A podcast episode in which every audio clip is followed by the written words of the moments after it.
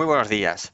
En el capítulo de hoy vamos a hablar de algo que sucede en todas las empresas. Es un mal común. El hecho de calentar la silla. Antes de continuar, no olvides suscribirte y darle 5 estrellas al podcast. Atentos, que vamos a comenzar con el capítulo número 43, pero antes un poco de música y comenzamos.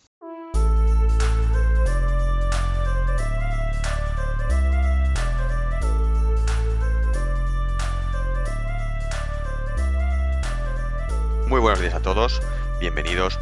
Yo soy Roberto Rodríguez y esto es Líder Ingenioso, el podcast donde te ayuda a crecer personal y profesionalmente compartiendo contigo conceptos actuales de ingeniería y desarrollo personal y potenciando el liderazgo y la motivación.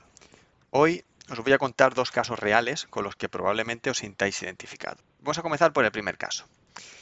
Estoy seguro de que todos nosotros tenemos algún compañero que siempre está muy ocupado pero cuando te fijas detenidamente, te das cuenta de que toma 8 cafés al día, se fuma 10 cigarrillos y charla con todas las personas que pasan por su puesto.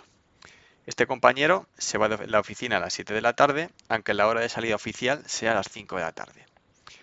Si analizas su productividad, ves que su rendimiento es del 50% o incluso menor. Aún así, es una persona que está muy bien vista dentro de la empresa porque su nivel de compromiso es alto, simplemente por el hecho de que se vaya a las 7 de la tarde. Esa es la medida de su rendimiento.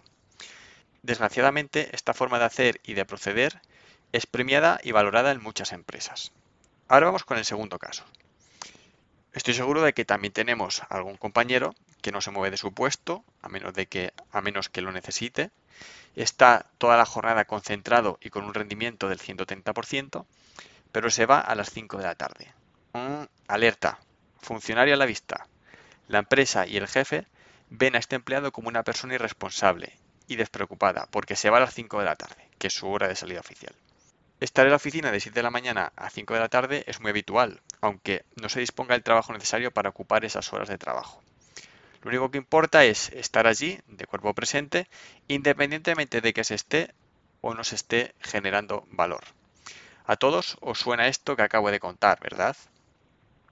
Desafortunadamente, las empresas y los jefes valoran más el presencialismo que el valor aportado. Afortunadamente, esta tendencia está cambiando. Muy poco a poco, pero está cambiando.